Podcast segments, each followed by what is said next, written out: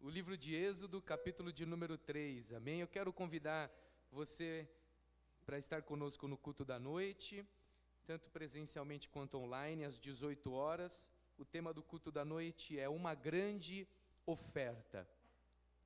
E eu fiz um teste, eu contei esse tema para minha esposa, e ela ficou muito curiosa e perguntou para mim qual era a palavra. Eu falei: "Pois bem, esse é o intuito. Assiste o culto da noite." Bom, você não vai me contar, eu falei às 18 horas você vai descobrir. Com o tema Uma grande oferta. Amém? Êxodo capítulo 3 está escrito assim: Apacentava Moisés o rebanho de Jetro, seu sogro, sacerdote em Midian, e levou o rebanho atrás do deserto e chegou ao monte de Deus a Horebe. E apareceu-lhe o anjo do Senhor em uma chama de fogo do meio de uma sarça e olhou, e eis que a sarça ardia no fogo, e a sarça não se consumia. E Moisés disse: Agora me virarei para lá, e verei esta grande visão, porque a sarça não se queima. E vendo o Senhor que se virava para ver, bradou Deus a ele do meio da sarça e disse: Moisés, Moisés, e respondeu ele: Eis-me aqui.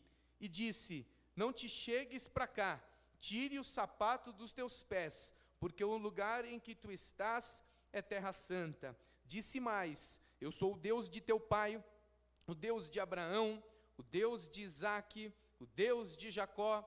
E Moisés encobriu o seu rosto, porque temeu olhar para Deus. E disse o Senhor: Tenho visto atentamente a aflição do meu povo, que está no Egito, e tenho ouvido o seu clamor por causa dos seus exatores, porque conhecia as suas dores. Portanto, desci para livrá-lo da mão dos egípcios e para fazê-lo subir daquela terra a uma terra boa e larga, a uma terra que mana leite e mel, ao lugar do cananeu, do eteu, do amorreu, do perizeu, do eveu e do jebuseu.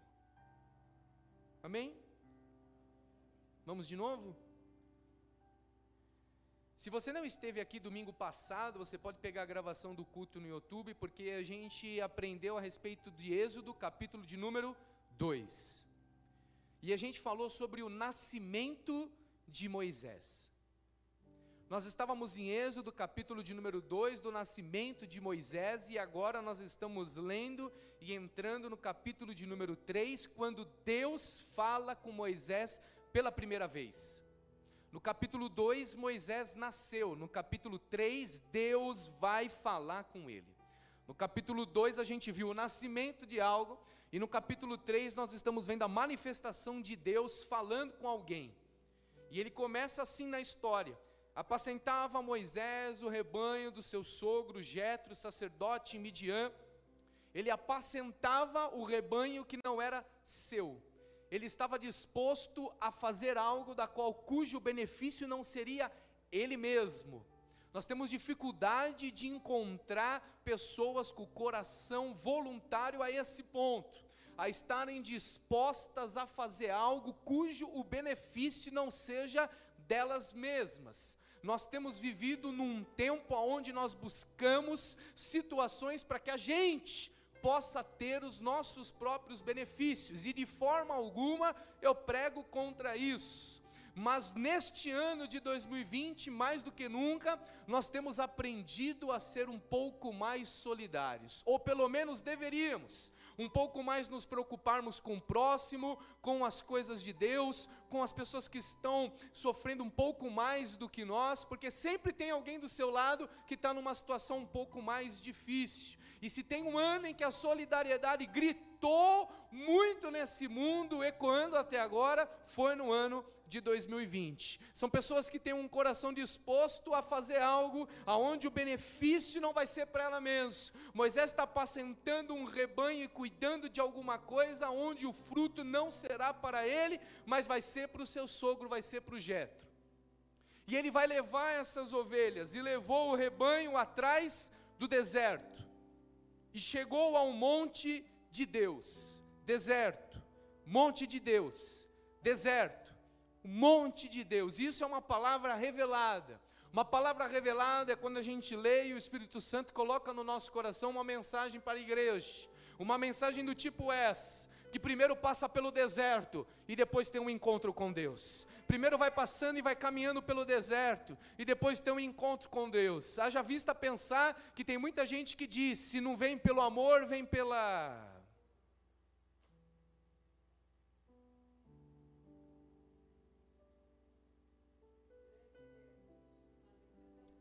E daí aparece um anjo.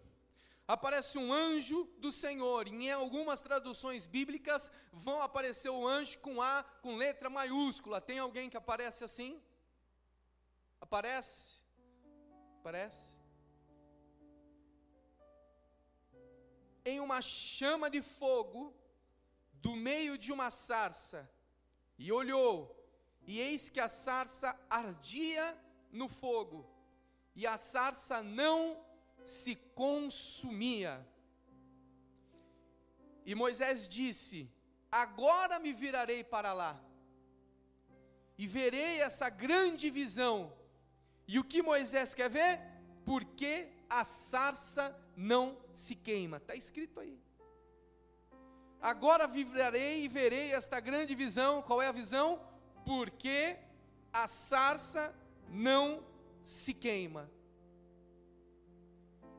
Versículo 4: E vendo o Senhor, apareceu-lhe um anjo, e vendo o Senhor, que se virava para ver, bradou Deus. Apareceu o anjo, vendo o Senhor, bradou Deus. Apareceu o anjo, vendo o Senhor, bradou Deus. Apareceu o anjo, vendo o Senhor, bradou Deus. O próprio Deus foi falar com Moisés naquele lugar. Esse anjo, o anjo do Senhor é o próprio Deus. Ele vai dizer: o anjo do Senhor apareceu. Um pouquinho mais no versículo 4, ele vai dizer: vendo o Senhor, é o anjo, é Deus. E aí em seguida ele vai dizer: bradou Deus. É o mesmo.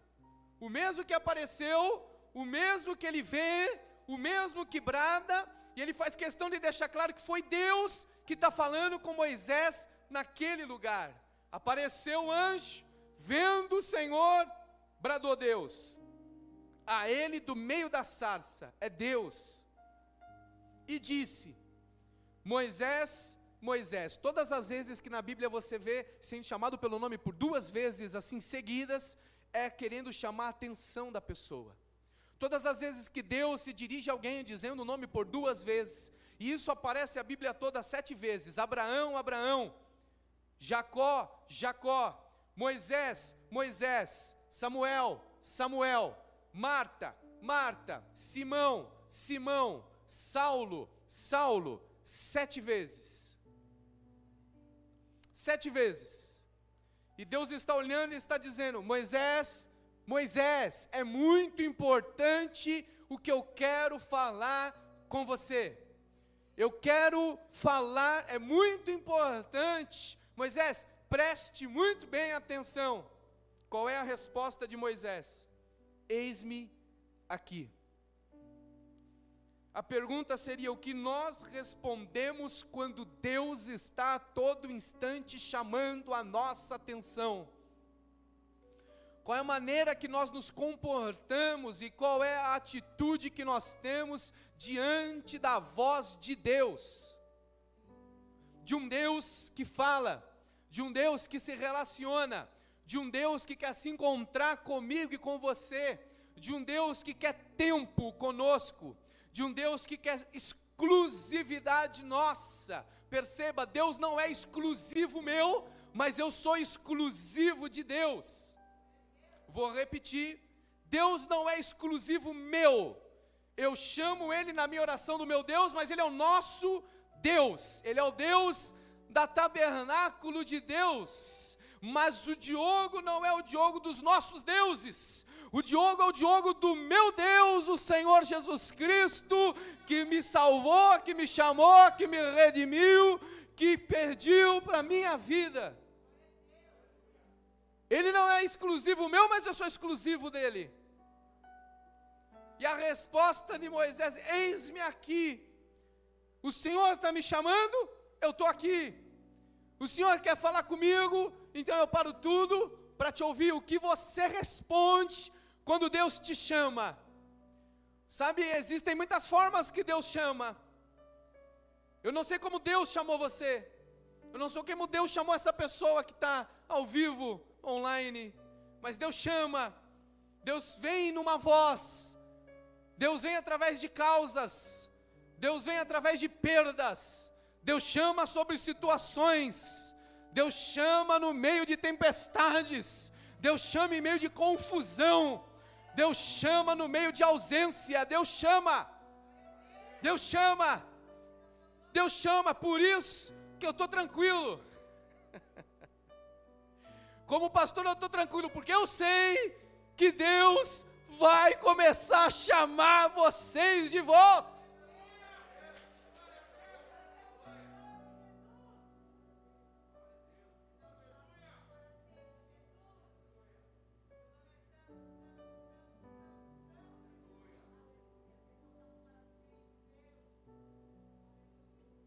Versículo 5: E disse: Não te chegues para cá, Tira o sapato dos teus pés, porque o lugar em que tu estás é terra santa. Porque não dá para querer se aproximar de Deus se não tiver pureza e não buscar santidade.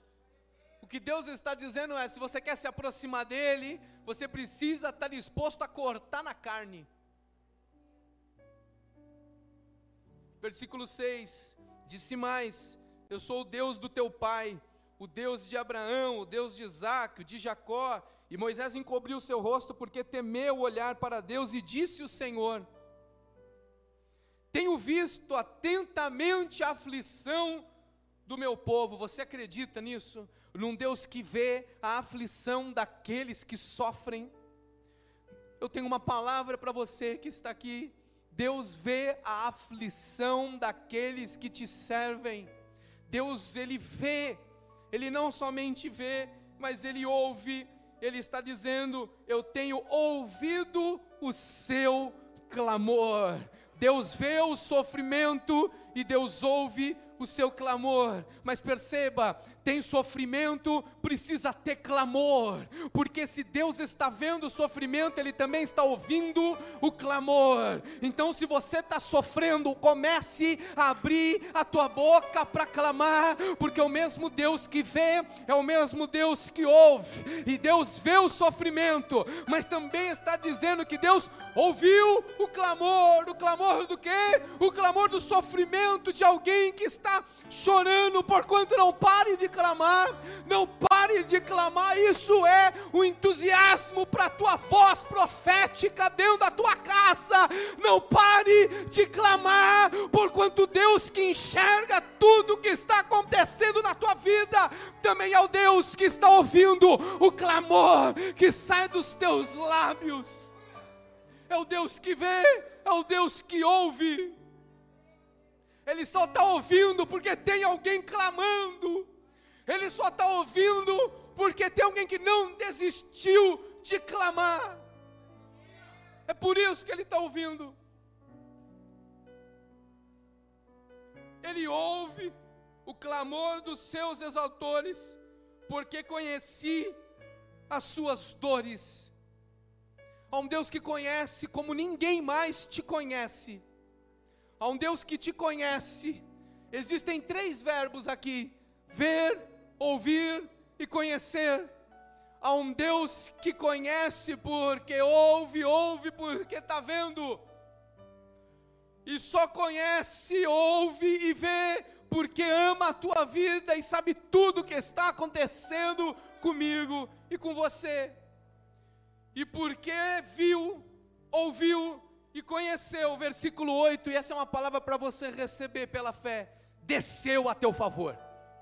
O que está escrito no verso 8 é: viu, te ouviu, conheceu e desceu ao teu favor em nome de Jesus. E desceu para quê? Desceu para te livrar. Desceu para te livrar de coisas que você nem sabe. Desceu porque Deus vai à frente Deus vai à frente nessa realidade, e Ele vai à frente, Ele já deu o livramento, e você nem sabe, Ele já foi, Ele já livrou, e você pensa, foi coincidência, e você pensa, não deu certo, puxa vida, não fui chamado, quem sabe por quê, tive que sair, aconteceu aquilo, foi livramento da parte de Deus, e você nem sabe, porque Ele desceu, e Ele desceu a teu favor, e Ele desceu porque Ele viu, ouviu, conheceu, e ele desceu para livrar das mãos dos egípcios, mas ele desceu também para mais uma coisa. Desceu para poder te levar para uma terra boa e larga que emana leite e mel em nome de Jesus. Você pode receber esta palavra para a tua vida. Ele desceu para duas ações na tua vida. Deus desceu hoje para duas ações. Primeira, para te livrar para te livrar do que estava preparado lá na frente do aniversário. Deus desceu, porque Deus está quebrando essa cadeia hoje. Deus está quebrando esse mal hoje em nome de Jesus. Por isso ele desceu. Ele desceu e livrou. E agora? Agora ele fez o povo subir para a terra boa e larga, para a terra que emana leite e mel. Então é o Deus que viu, ouviu, conheceu, desceu, livrou e levou para a terra que emana leite e mel. Você pode dizer glória a Deus por essa palavra. Você pode dizer aleluia por essa palavra. Você pode dizer eu recebo essa palavra para a minha vida. Eu recebo o livramento de Deus. Eu recebo essa terra boa e larga em nome de Jesus. É para você.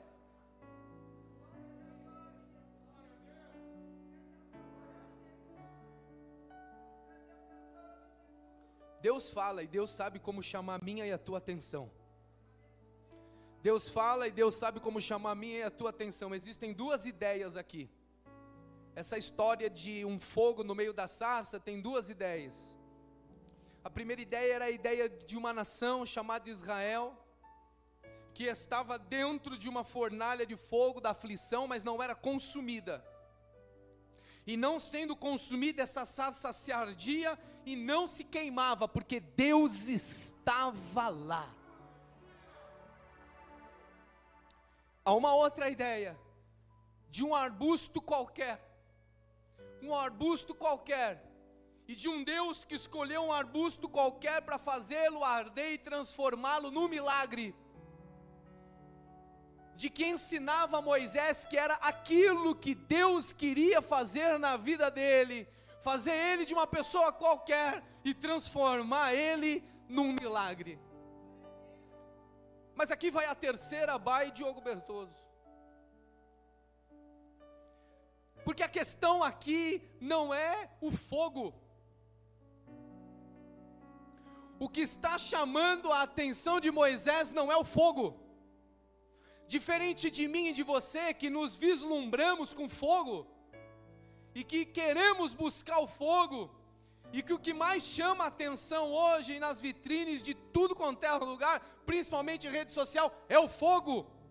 Mas não é o fogo que está chamando a atenção de Moisés, é por isso que a Bíblia é maravilhosa, eu amo a Bíblia, porque ela é clara, ela é simples, ela está dizendo: Moisés virou e foi ver esta grande visão, porque a sarça não se consumia, não é o fogo, não é o fogo que está, todo mundo corre atrás do fogo, do que brilha, do que grita, do que fala mais alto, do que aparece, mas para Moisés, não é o fogo. Eu quero saber o que é que acontece com essa sarça que agora não se queima no meio do fogo. Porque exatamente esse é o ponto. A questão não é o fogo, a questão é como pode no meio desse fogo não está se queimando é uma sarça comum, não tem poder nenhum, é um arbusto qualquer, mas está dentro de um fogo, mas não se queima no fogo. Moisés sabia o que era isso, é por isso que essa questão é que está chamando a atenção dele. Não é o fogo, é não se queimar no meio do fogo. Moisés sabia o que era isso, porque o que ele está tratando aqui não é fogo, é resistência no meio do fogo da vida.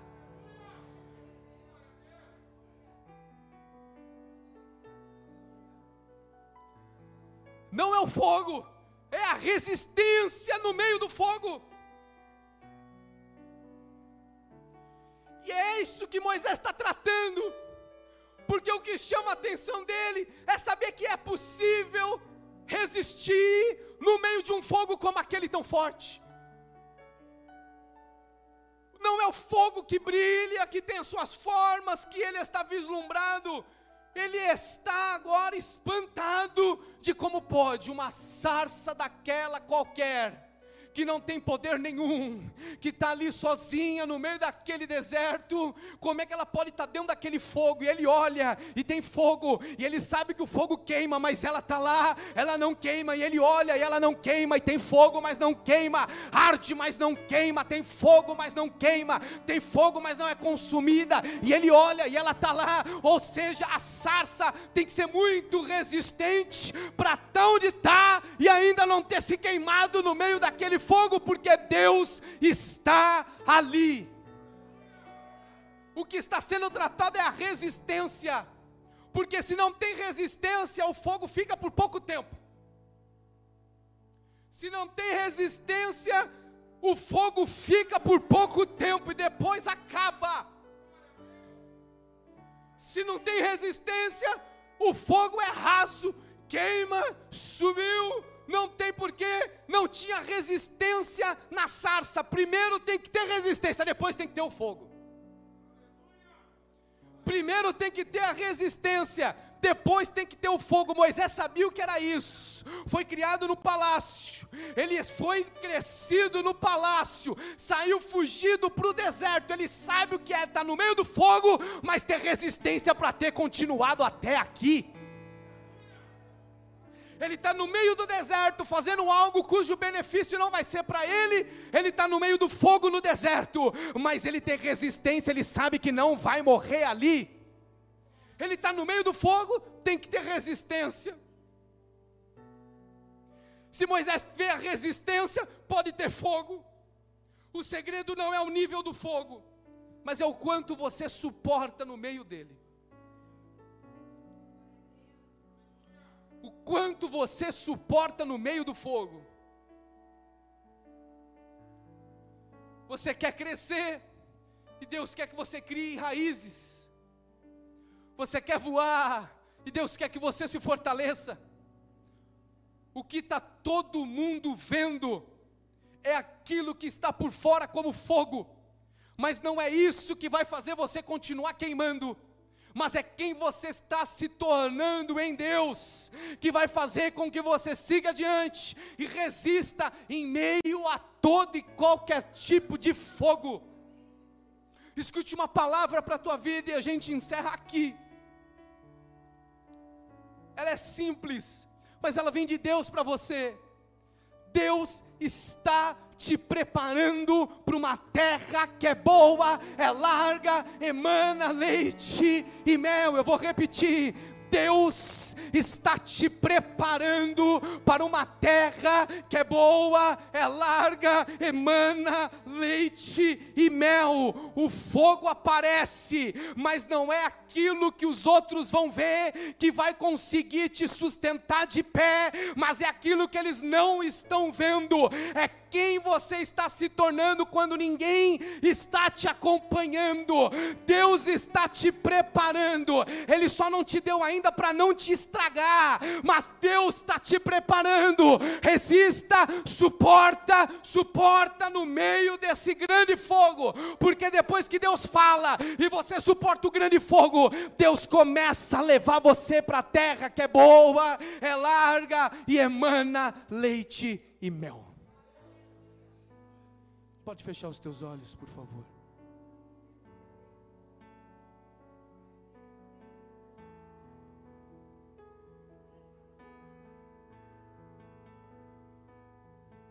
Não é o fogo, é a resistência. Se tiver resistência, o fogo não vai parar. O fogo vai continuar ardendo nesse altar. Não é o fogo, é a resistência é a resistência. É a resistência. Alguém com linguajar bonito vai dizer: seja resiliente. É a resistência.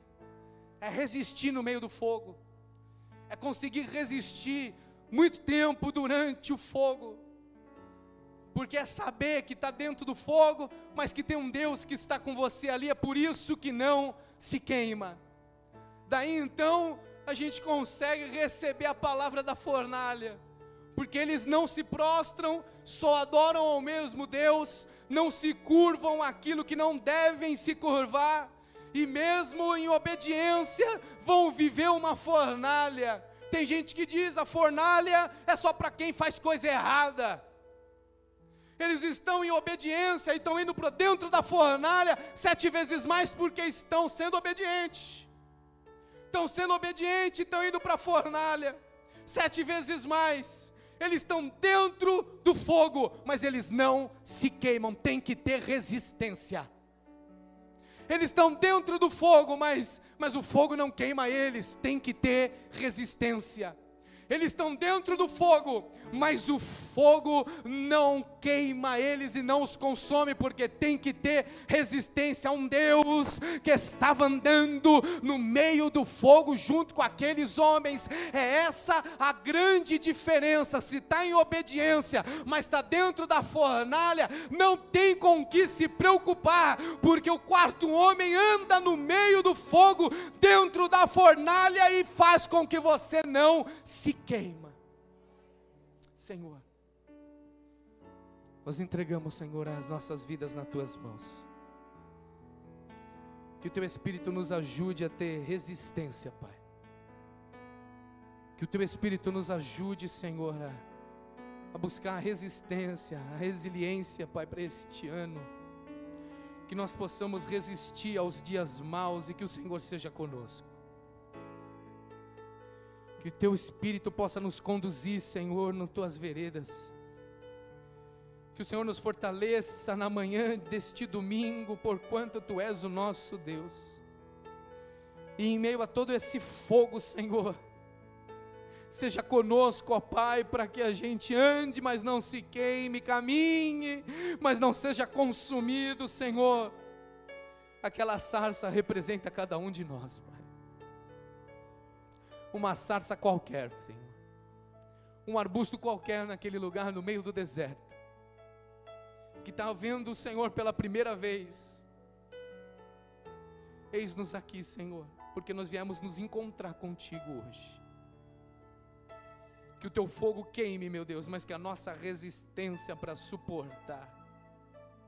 Que a gente aprenda a suportar, Senhor que nós possamos aguentar firme e suportar, Pai, todos os momentos da nossa vida, por quanto mesmo no meio do fogo, o Senhor é o Deus que está conosco. Senhor, nos leva para essa terra boa e larga, Pai. Eu creio, Deus, o Senhor está vendo o sofrimento de cada um. O Senhor está ouvindo o clamor de cada pessoa. Desce hoje, Senhor. Desce hoje na casa deste meu irmão, desce hoje nesta igreja desce livra, desce livra, vai à nossa frente, Senhor, livra, livra a nossa família, livra os nossos, livra-nos, ó Deus, de um passo em falso, Senhor, e nos faz subir esta terra, Pai, nos faz subir esta terra boa e larga, que nós possamos resistir, até podemos entrar nesta terra cujo Senhor tem preparado para nós. É o que nós te pedimos em nome de Jesus. Amém. E amém. Se você está aqui hoje e quer entregar sua vida para Jesus, dê um sinal com a tua mão, de onde você está, nós vamos orar por você. Se você vai se reconciliar com Jesus, fazer uma nova aliança, dê um sinal com a tua mão também, de onde você está, nós vamos orar por você. Tem alguém no nosso meio hoje? Se você está online, mande o seu nome, seu telefone, nós também estaremos orando por você, amém? Eu agradeço a oportunidade, as palmas podem louvar